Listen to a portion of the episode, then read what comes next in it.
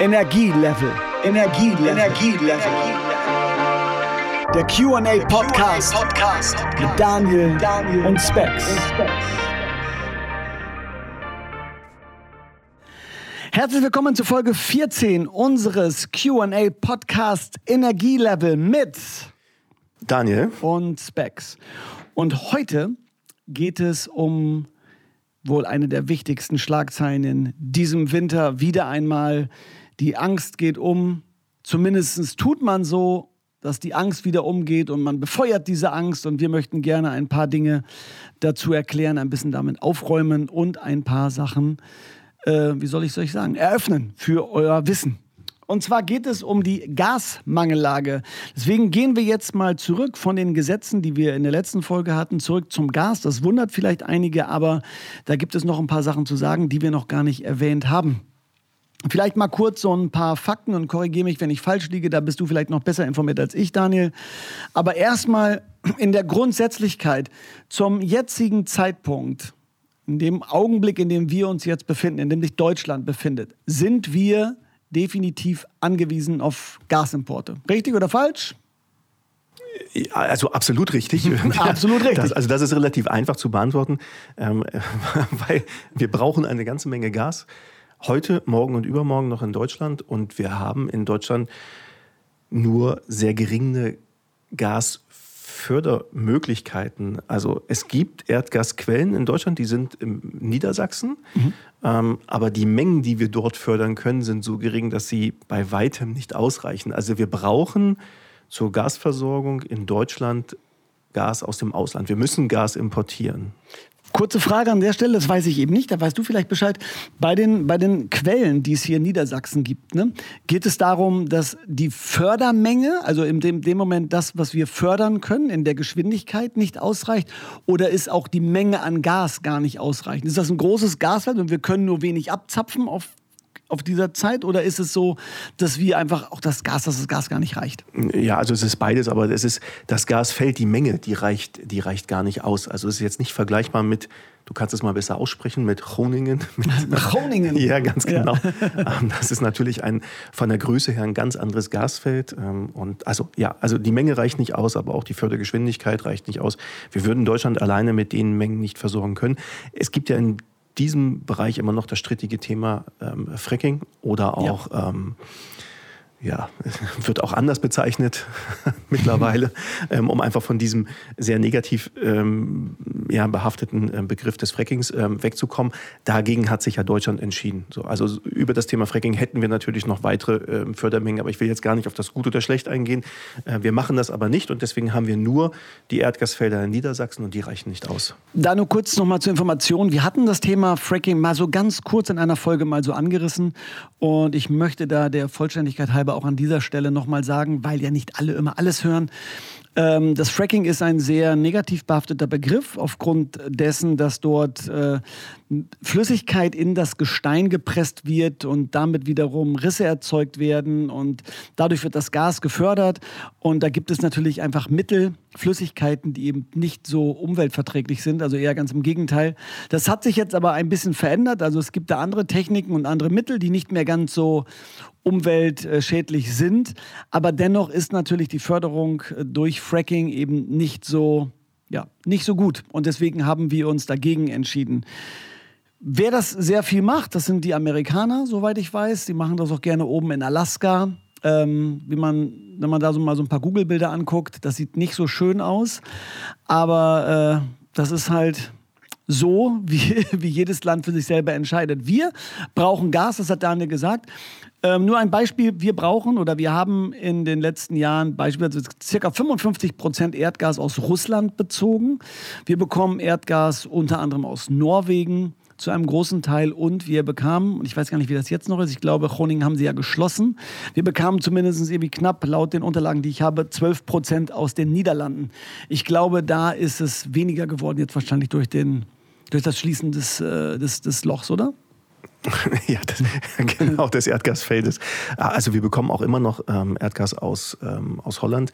Ähm, es ist beim Erdgas immer nicht ganz so einfach, die Herkunft nachzuweisen. Mhm. Das ist ja ähm, in der Leitung ähm, so nicht möglich. Ähm, das heißt, die ähm, einzelnen Länder und auch die Unternehmen, die dahinter stehen, müssen ja auch die Verträge ähm, beachten und berücksichtigen. Und auch Holland hat Lieferverpflichtungen, unter anderem auch nach Deutschland.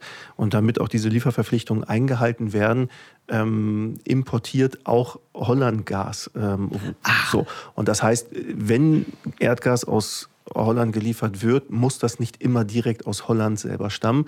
Die Holländer selber haben ihren Plan, wie sie äh, dieses große Erdgasfeld ähm, ähm, in Groningen letztlich, ähm, also wie sie aus der Förderung aussteigen können.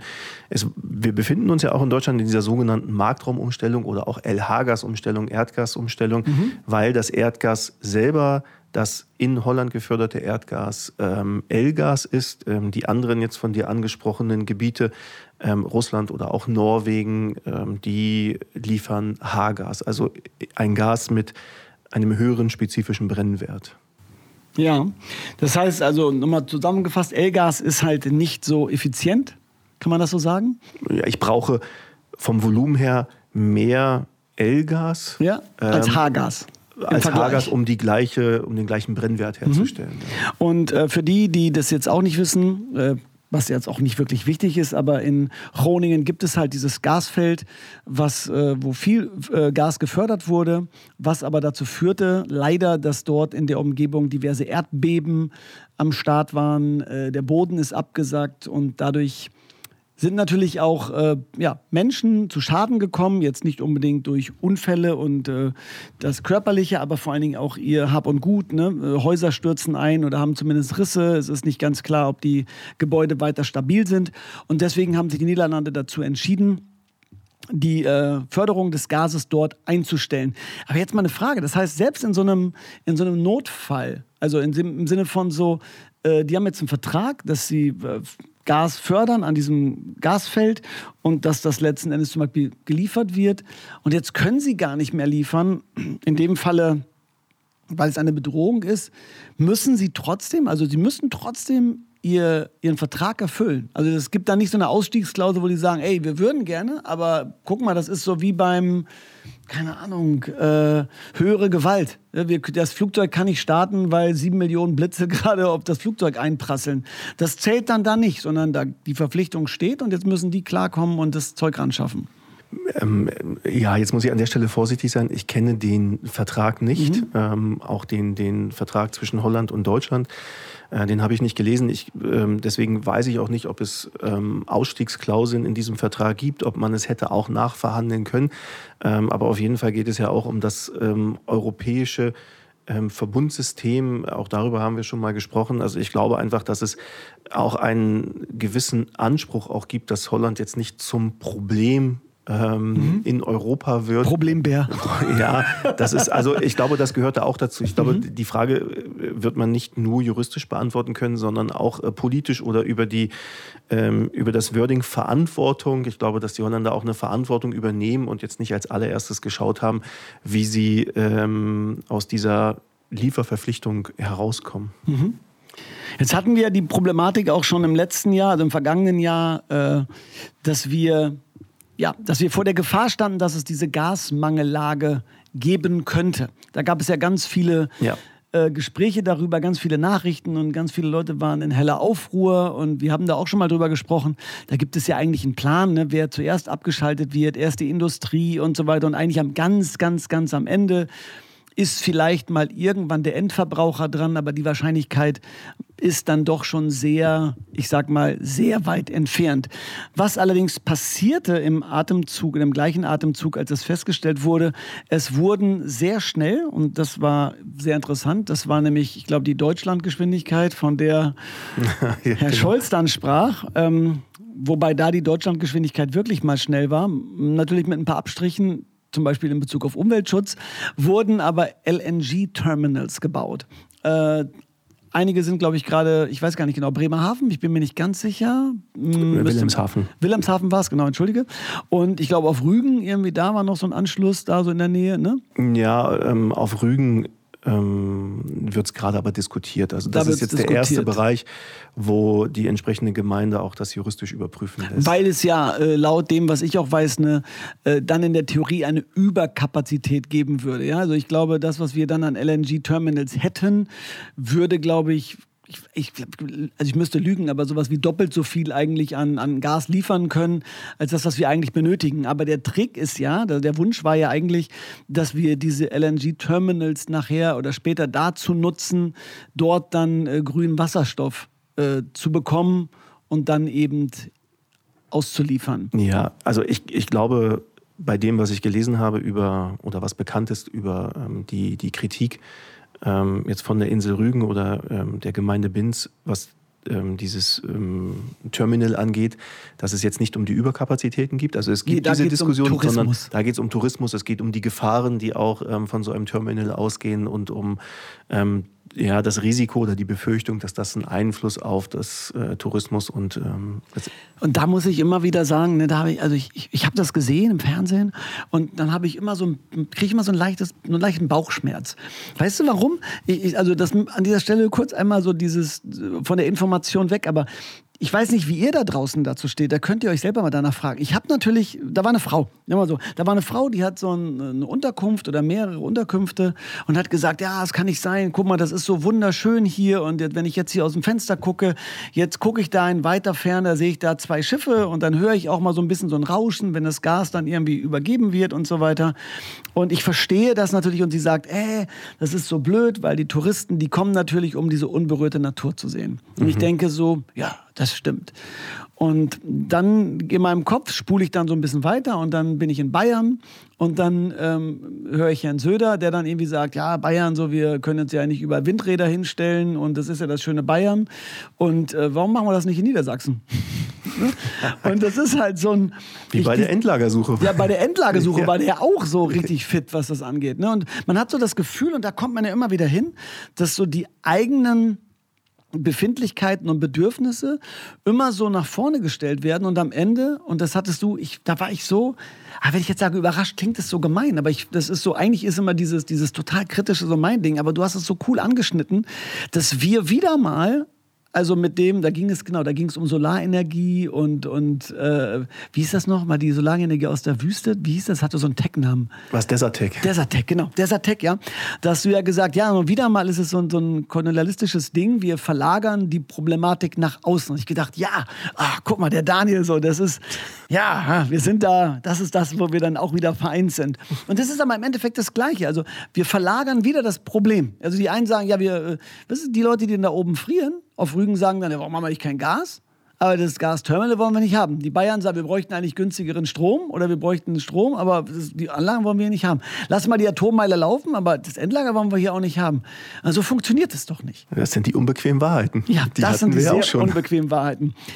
LNG, ähm, Liquefied Natural Gas, ja, ähm, ist flüssiges Gas, wird erst in Gasform, glaube ich, gefördert, dann komprimiert. Fand ich total interessant, als ich es nochmal nachgelesen habe. 600-fache Volumenverringerung. Ey, was da geht da ab? Ja, also ich glaube, das ist ja nicht jedem bekannt. Also das ja die, Nee. die An Anomalie ähm, bestimmter ähm, Stoffe, in diesem Fall ähm, Gas. Ähm, Gas verliert den gasförmigen Zustand, wenn man es runterkühlt. Zwar extrem runterkühlt. Ich weiß jetzt gar nicht, ob du das eben schon gesagt hast. Also ähm, es wird ja ungefähr auf minus 162, also minus 161 bis minus 164 Grad Celsius runtergekühlt. Und wenn das passiert, dann ähm, verflüssigt sich Gas. Und ähm, relativ einfach vorgestellt, ähm, wie beim ja, Wasser, ähm, der, welches auf dem Herd steht, ähm, das Volumen, was gasförmig ist, also wenn Wasser in den gasförmigen Zustand übergeht, ja, dann braucht es sehr viel mehr Volumen Ja. als flüssig im Topf. Und ähnlich kann man sich das hier auch vorstellen, auch wenn die die schiere Größe ähm, relativ unvorstellbar ist. Also dass ich ähm, ja ähm, auf so einem ähm, Schiff, wenn ich dieses flüssige Erdgas wieder ähm, in den gasförmigen Zustand ähm, umwandle, das ist ja genau das, was auf diesen Flüssiggasterminals auch passiert. Also man spricht da von dieser Regasifizierung, Regasifizierung, ganz genau. Das ist ein tolles Wort. Ich Ja. mag das. Ich finde, das klingt so voll abgefahren. Regasifizierung, Mhm. ganz genau. Dass dann die 600-fache Menge an Gas da rauskommt. Das ist schon, ja. Ich fand das, also ich habe das gehört, weil ich hatte mich immer gefragt, naja, dann ist das jetzt so ein Schiff. Ja, genau. Ja? Und ich fand, also es gab Was so wollen wir denn damit? Da kann doch nicht so viel rauf. Ja, genau. Ich habe ich hab mir einfach so einen Öltanker vorgestellt Ja, und habe ja. dann so gedacht, also man ist sich ja bei vielen Dingen gar nicht so darüber im Klaren. Ne? Das, was ich, wenn zum Beispiel aus Öl ähm, Benzin hergestellt wird oder Kerosin, dann hat man ja immer so im Kopf, also, also ich habe das, du wahrscheinlich nicht, aber das ist auch dein Game. Ähm, ich habe immer so gedacht, also früher auch, naja, da wird jetzt eine Tonne Rohöl gefördert und aus dieser Tonne Rohöl, da wird dann eine Tonne Benzin. Und ich habe mir mal eine Tonne vorgestellt. Also im Endeffekt, da ist ein Fass und daher steht da wieder ein Fass und vorher war es schmierig und glitschig und dann ist es einfach, riecht lecker und man fällt um, wenn man länger dran schnüffelt. Ähm, das war für mich so der Plan. Und da habe ich gedacht, aber das kann doch nicht sein, so ein Schiff. Und ich weiß, dann habe ich darüber nachgedacht, als es dann hieß, ja, momentan fahren halt so verschiedene LNG-Tanker durch die Weltmeere. Und die fahren dann dahin, wer am meist- meisten Geld gibt. Da habe ich auch schon so gedacht, das ist auch ein cooles Business. Ne? So, man macht so den Tanker voll, fährt los und sagt, okay, wer gibt mehr? Okay, wir kommen mal vorbei. Ah, nee, doch nicht, wir biegen nochmal ab.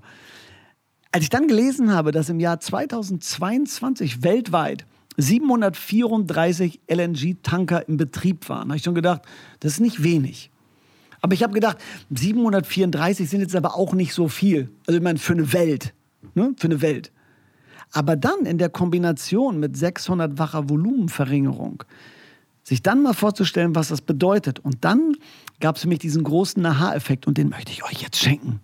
Und zwar hat ein Schiff, also ein LNG-Tanker, so viel Gas an Bord, wenn es dann im Prinzip wieder regasifiziert wird, dass 1,5 Milliarden Kilowattstunden pro Schiff dabei rausspringen. Was bedeutet, man könnte so eine durchschnittliche Großstadt, sagen wir wie Wiesbaden oder Mainz war es, glaube ich, was ich da gesehen und gelesen habe im Durchschnitt, ein Jahr lang mit Strom versorgen kann. Da habe ich gedacht, das ist natürlich eine ganz schön laute Ansage.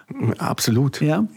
Also, um das mal ins Verhältnis zu setzen, ein ähm, normal großes Einfamilienhaus Mhm. ähm, mit vier Personen verbraucht, je nachdem, ob es jetzt ein, ein sehr modernes Haus ist, äh, mit einer guten, ähm, ähm, ja, mit einer guten ähm, Isolierung, Ja. ähm, verbraucht um die 20.000 Kilowattstunden. So, das sind 20.000 Kilowattstunden und das andere waren eben gerade von dir genannt 1,5 Milliarden. Wenn ich mir also in der Theorie, ich wohne in der List in Hannover, eine, einen Graben buddeln würde und ich, und ich könnte mir einen LNG-Tanker neben unserem Haus platzieren, hätte ich, glaube ich, relativ lange was davon. Nein, wirklich, das war total irre, ähm, als ich das gelesen habe. Jetzt haben wir, jetzt beziehen wir ja unser, unser LNG-Gas, was wir benutzen, weil wir uns dafür entschieden haben, naja, sagen wir mal so, entschieden wurde, weil, weil über uns entschieden wurde. Für uns entschieden Es wurde. wurde für uns entschieden, dass wir eben jetzt nicht mehr Gas aus Russland beziehen. Wir mussten oder müssen diese Lücke, die wir natürlich jetzt haben, durch anderes Gas wiederum lösen. Da gibt es viele negative Stimmen, die sagen so, ja, jetzt, ihr wolltet jetzt das Gas nicht von Putin und jetzt äh, fahrt ihr in die Emirate und holt euch das Gas da oder wo auch immer. Und die Amerikaner, die betreiben halt Raubbau an der Natur. Alles richtig, also ganz ohne Frage und wir kommen immer wieder zum gleichen Punkt. Ja, das stimmt alles, aber die Frage ist ja wiederum auch eine Frage der Moral plus, dass wir uns das ja auch nicht ausgesucht haben. Gerade heute habe ich im Radio gehört, dass wir immer noch auch Flüssiggas, LNG aus Russland beziehen. Es ist, glaube ich, von der EU immer noch nicht 100 Prozent blockiert. Das fand ich ganz interessant. Ja, weil es auch äh, über die Lieferketten Nicht so immer, nicht immer genau nachzuvollziehen ist. Also, ähm, das, also die Gasexporteure sind Ja. die genannten, also USA, Kanada, Katar, auch Ja. dort war ja unser Wirtschaftsminister, Australien und Russland. Das sind die großen Gasexporteure. Und ähm, ähm, auch Russland exportiert sehr viel Gas, also in Form von LNG-Gas, ähm, in Länder, von denen wir auch wiederum Gas bekommen. Also dort wird dieses Gas regasifiziert und dann bekommen wir das über Pipelines. Also das ist nicht zu 100 Prozent auszuschließen. Also eigentlich wie immer, ne? man hat so, man kann eben nicht alles komplett in der Kette zurückverfolgen, Ja. äh, wie bei Lebensmitteln. Ne, Das ist so, äh, man denkt immer, ja, da bin ich jetzt. Das ist so wie mit, mit man isst einen Schokoriegel und möchte auf eine bestimmte Marke, auf ein bestimmtes Produkt verzichten, weil man die Firmenpolitik nicht mag. Und dann holt man sich einen Schokoriegel und sagt, ah, da steht der Name nicht drauf, hab gewonnen. Bis du dann irgendwann die Liste guckst und dann weißt du, ach, das wurde auch geschluckt von dem Unternehmen, was ich eigentlich gar nicht habe. Ja, ich verstehe das Problem. Ähm, es gab ja viel Kritik und ich glaube, die Kritik auch an dem, an dem LNG, was wir jetzt bekommen, also darf man immer nicht vergessen. Ja? Wir haben diese Problematik, dass wir dieses Gas benötigen. Das Gas muss irgendwo herkommen. Und die Frage ist eben, woher? Und was tun wir dafür? Und auch das ist ja der Grund, warum wir an, unserem, an unserer Energiewende arbeiten. Ja, dass wir in gewisser Weise unabhängiger werden. Und eine Unabhängigkeit erlangt man natürlich nicht immer nur dadurch, dass man komplett autark wird, sondern vor allen Dingen, dass man das Risiko minimiert, indem man einfach verschiedene AnbieterInnen hat. So. Oder? Würde ich doch so sagen. Also das ist immer gut. Ne? Wenn man nicht von einer Person abhängig Ja, ist. ne? Diversifizierung ist, Ist immer ist always the best option. so sieht das aus. Ne? Und verflüssigen ist sehr energieaufwendig, Abs ja, absolut. aber Auch der Transport. Das Gas muss ja unter diesem Druck, also verflüssigen kann ich entweder, also oder in der Mischung. Ich muss einen hohen Druck aufwenden und ähm, ich muss die Temperatur ähm, auf ein, auf ein sehr, sehr niedriges Niveau Womit macht man also flüssigen Stickstoff oder wo macht man das? Macht man das durch so Pipelines und dann ist da so ein Mantel? Ich verstehe. Hast du das schon mal gesehen? Ich habe keine Ahnung. Nein, habe ich.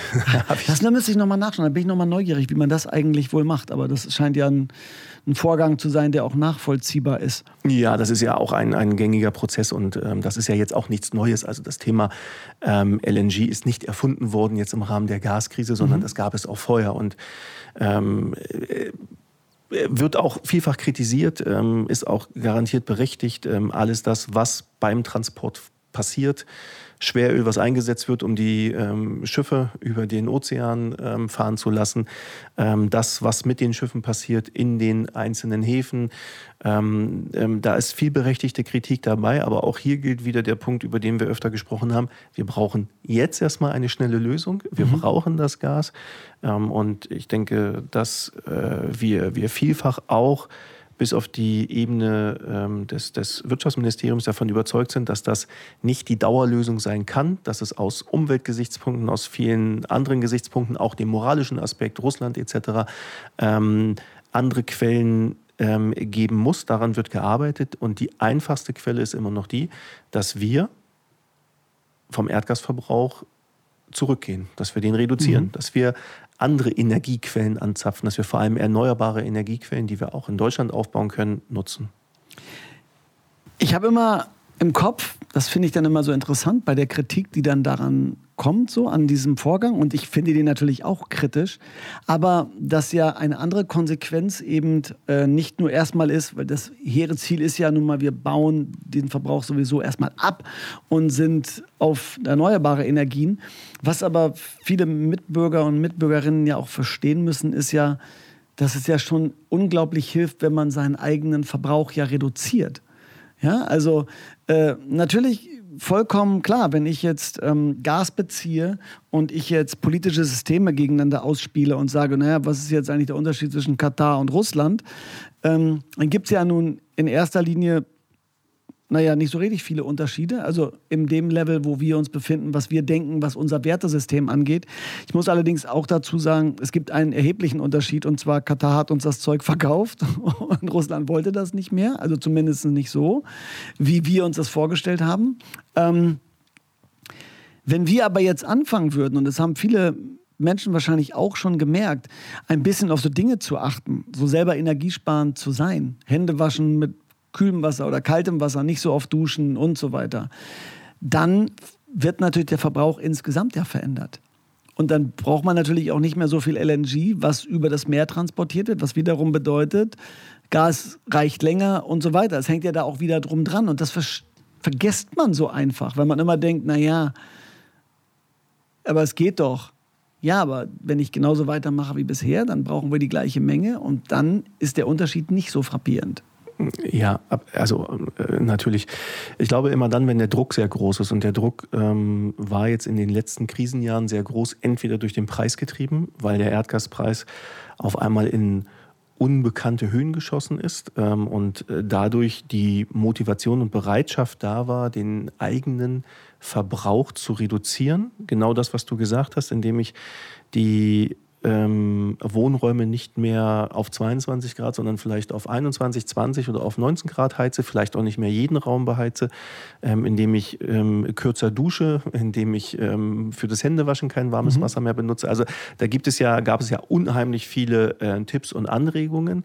Ähm, das geht, und das ist mein Eindruck, auch schnell wieder verloren. Also wir gewöhnen uns entweder daran oder der Preis verändert sich und also wir sind im Moment noch nicht so gut darin, das auch beizubehalten und ich das jetzt nicht das voll. Ja, und nicht nur monetär getrieben zu sehen, sondern ähm, auch über den über unseren Beitrag und Einfluss auf eine Gesamtenergiereduzierung das dann in Verbindung mit dem Wechsel auf alternative erneuerbare Energiequellen, über die wir ja auch schon gesprochen mhm. haben, ähm, ist, ist genau das, was jeder Einzelne als Beitrag leisten kann.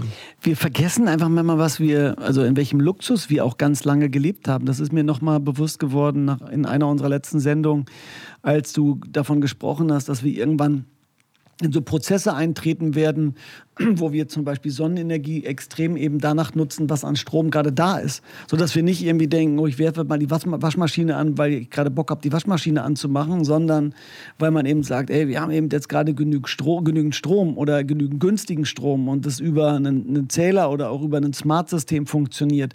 Und man vergisst einfach so ganz schnell, weil man eben zum Teil dann den Schaden nicht hat. Und dann überlegt man sich halt, hm, naja, also ganz ehrlich, dann habe ich halt irgendwie 10 Euro mehr äh, Gaskosten im, im, Monat, also dann auf das Jahr bezogen, okay, sind es 120 Euro.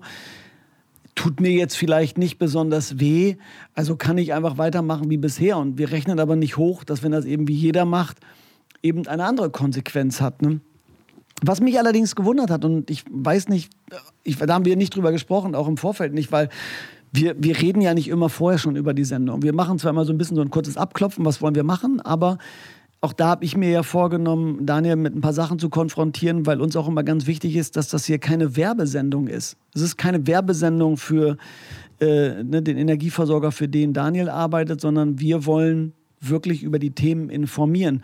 Weißt du denn, warum so eine lange Laufzeit unterschrieben worden ist? Also ich habe gelesen, dass so, dass so eine Laufzeit, Langzeitgenehmigung ist bis 2043, dass wir bis dahin irgendwie von Katar zum Beispiel LNG beziehen. Warum so lange? Also die Details ähm, hinter diesen Verträgen ähm, kenne ich nicht. Was, was ich mir vorstellen kann, und das ist ähm, dann auch der, der, der unternehmerische Aspekt dahinter, mhm.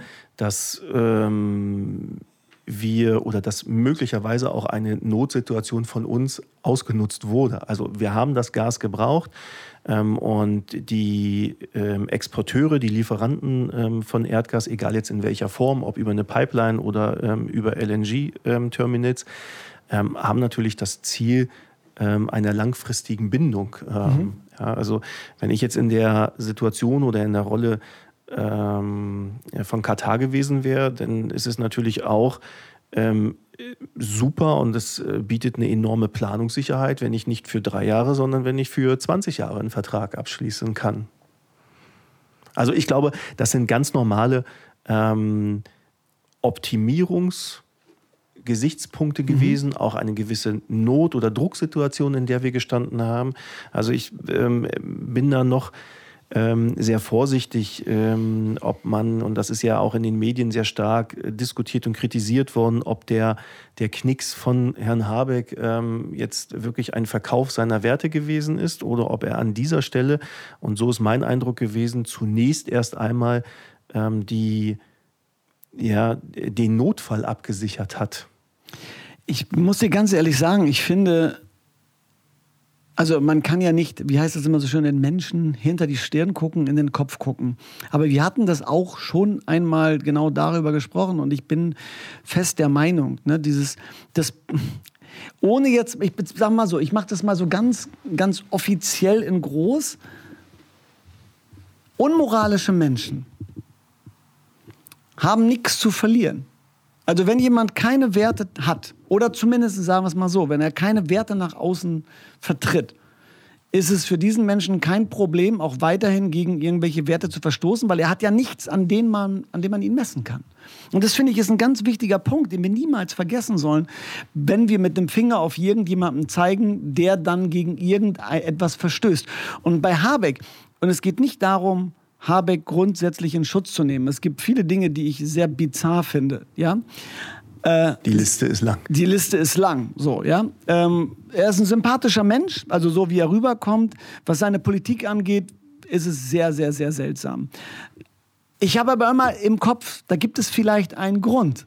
Und der würde mich dann interessieren. Und diese, diese Nummer in Katar ist für mich genau das Ding. Und da muss ich einfach sagen, jemand, der ihm vorwirft, und das kommt ja aus, das Interessante, das kommt ja aus beiden Lagern. Also einmal seine eigenen Leute, die Grünen und die grünen Wähler, die sagen, der hat seine, seine Sachen verkauft, also seine Werte verkauft. Mhm. Und es gibt natürlich die, die Spott und Häme über ihn äh, ausschütten und sagen, guck mal, der hat seine Werte verkauft. Ich möchte einmal nur, und es geht in dem Falle, wir können es von Habeck lösen, sondern nur diesen Gedankengang zu haben. Wie krass ist das von einem Menschen, der sich in seiner Position für etwas entscheidet, was eben eigentlich gegen sein Wertesystem geht, was er überall auch immer dargestellt hat und dargelegt hat, der keinen wirklichen persönlichen Vorteil, also zumindest noch nicht einen, der mir bekannt ist, aus dieser Situation hat, außer dass er Spott und Häme bekommt und von seiner eigenen Partei und seinen eigenen AnhängerInnen irgendwie auf, auf den Kopf kriegt.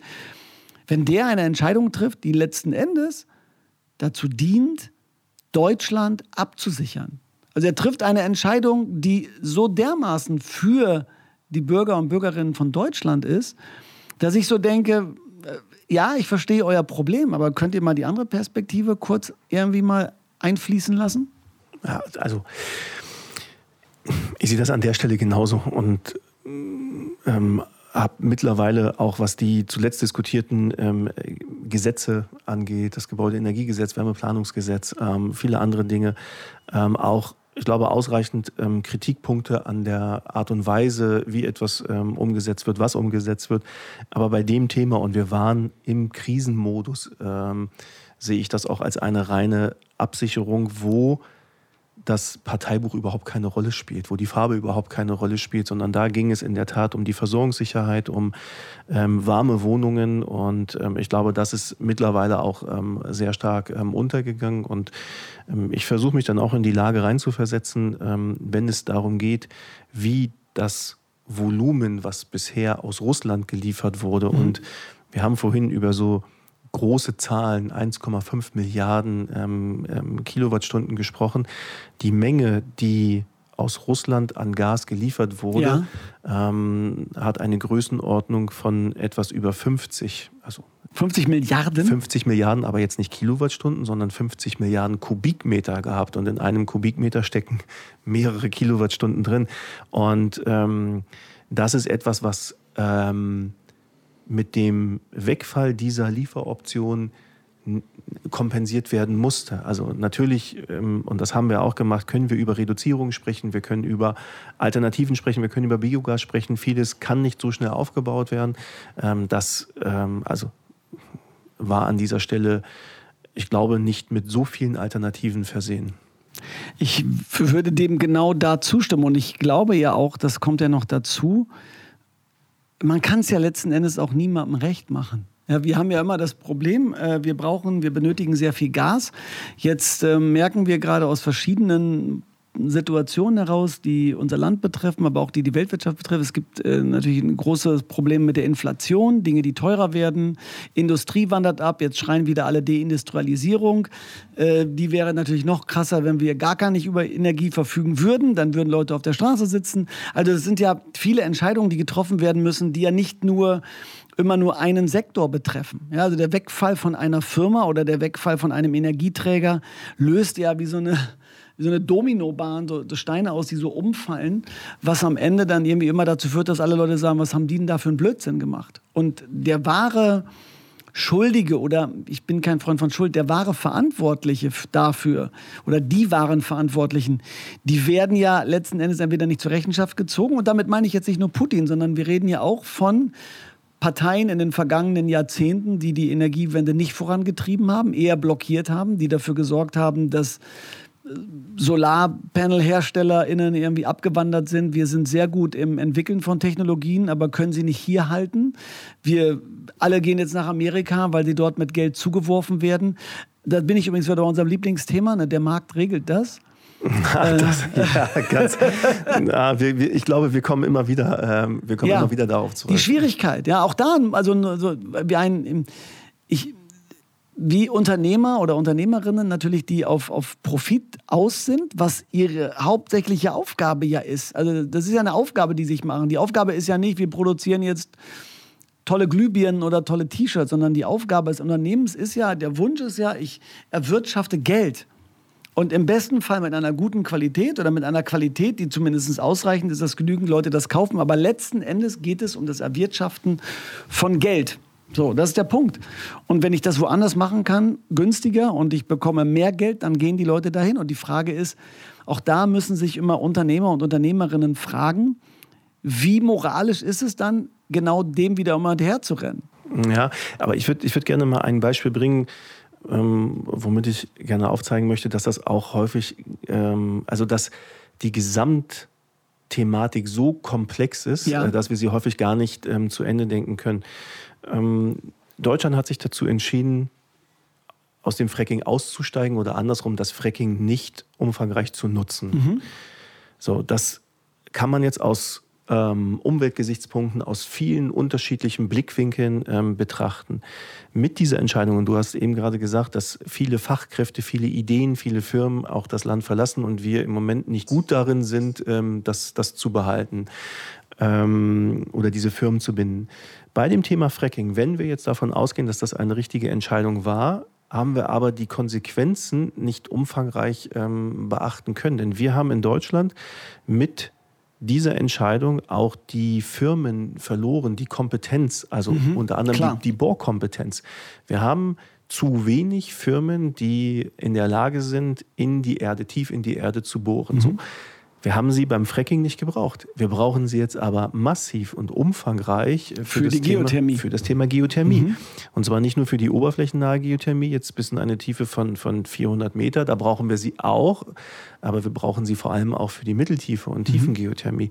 Und ähm, diese Kompetenz wieder aufzubauen, ähm, wird uns ähm, wahrscheinlich nicht in wenigen Monaten, ähm, sondern eher in mehreren Jahren ähm, erst möglich sein, wenn es überhaupt wieder möglich ist, weil wir in diesem Bereich im Moment gar nicht so attraktiv sind. Und wir sind jetzt auf Fachkräfte aus dem Ausland auch angewiesen, die wir denn zum Beispiel aus den USA oder Kanada holen, die auf dieses Thema ähm, gesetzt haben. Damit möchte ich jetzt nicht sagen, dass die Entscheidung Fracking falsch war, sondern möchte damit nur sagen, dass diese Entscheidungen ähm, nicht nur aus Umweltgesichtspunkten getroffen werden dürfen, sondern dass wir ähm, dann auch die, die Folgen, die Komplexität beachten müssen ähm, und ähm, bei weiteren Entscheidungen auch darauf achten müssen, brauchen wir vielleicht das Know-how, brauchen wir die Firmen, brauchen wir ähm, Materialien wie Bohrmaterialien ähm, vielleicht in Zukunft für andere ähm, Sachen. Also wir müssen auch wie bei anderen Themen schneller und stärker lernen aus den Fehlern der Vergangenheit.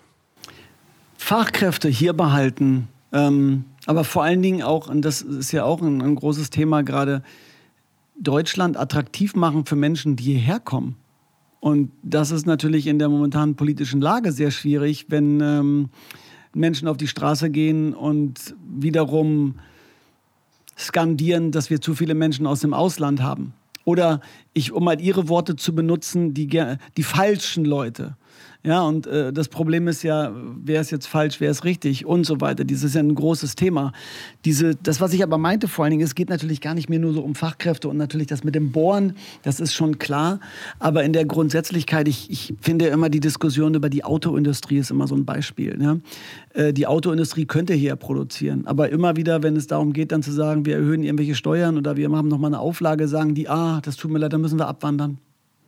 Und damit setzt man oder setzt die Industrie natürlich die Pistole auf die Brust. Und dann sagen die einen, guck mal, die ändern nichts. Und dann sagen die anderen aber so, ja, aber wenn die das macht, dann sind wir weg. Und wir wollen aber unsere Arbeitsplätze behalten. Und dann gibt es keine Steuern.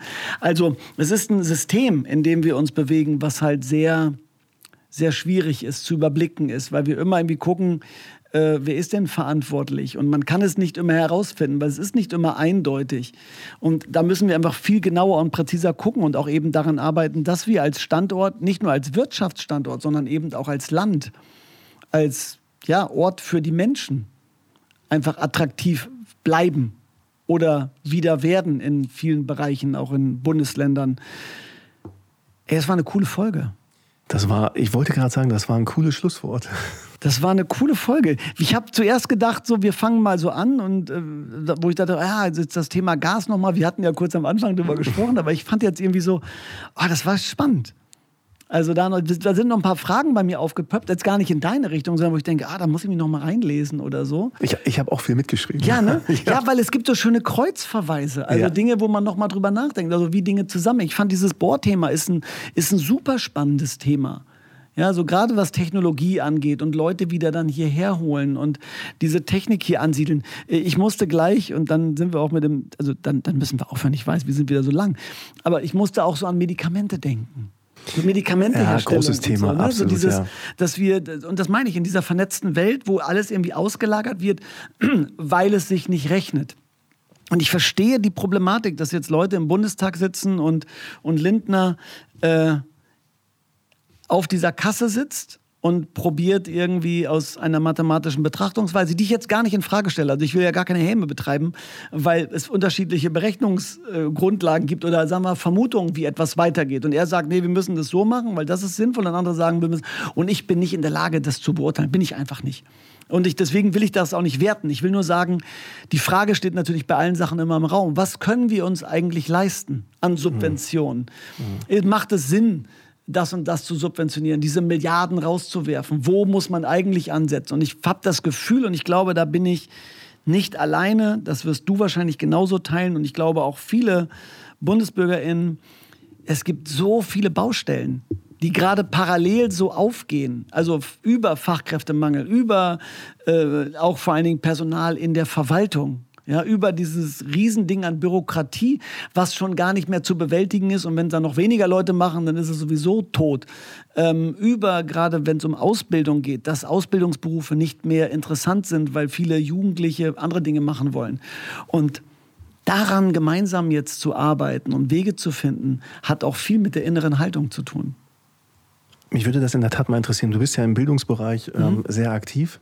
Ähm, lass uns dazu gerne mal in einer Folge, da schaffen wir jetzt gar nicht, ähm, sprechen, weil das Thema Fachkräftemangel, ähm, Fachkräfte finden, ähm, gewinnen, halten in einem Unternehmen so wichtig geworden ist und ja. äh, ich glaube auch immer wichtiger wird. Ich glaube, das ist ein Thema, was äh, unheimlich spannend ist und vielleicht bringen wir dort ähm, gerne auch die Generationenfrage einmal mit rein. Das ist etwas, was im Moment sehr, sehr kontrovers diskutiert mhm. wird. Haben wir dort ähm, eine, ich möchte es jetzt ein bisschen pauschalisieren oder vielleicht sogar polemisieren, haben wir dort eine faule Generation, mit der wir noch arbeiten können, oder ist das eine, ähm, eine ja, ähm, falsche Richtung, in die dort argumentiert wird? Ich, ich kann spoilern. Ich werfe eine Theorie in den Raum und wir, ich schreibe schreib mir das auf. Ich habe sehr Lust darüber zu reden, weil das natürlich eins meiner, meiner Themen ist. Dann stelle ich einmal die Fragen. Ja.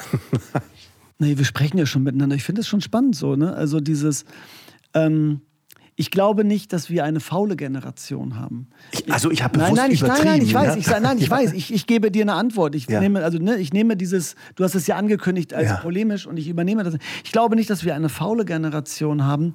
Ich glaube, ein großes Problem ist eine perspektivlose Generation. Mhm.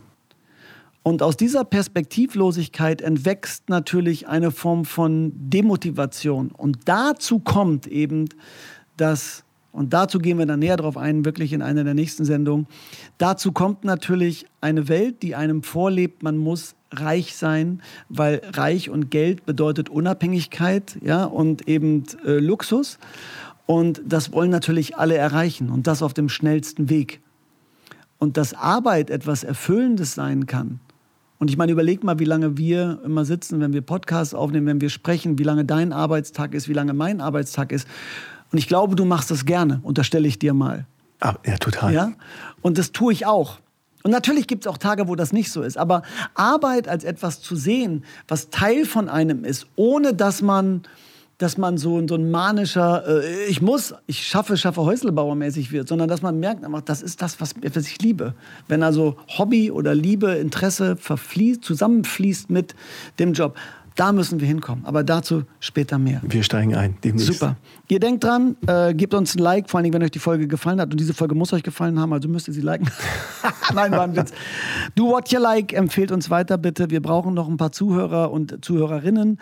Ähm, und ich glaube, es lohnt sich. Trust me. Bis später. Tschüss. Tschüss.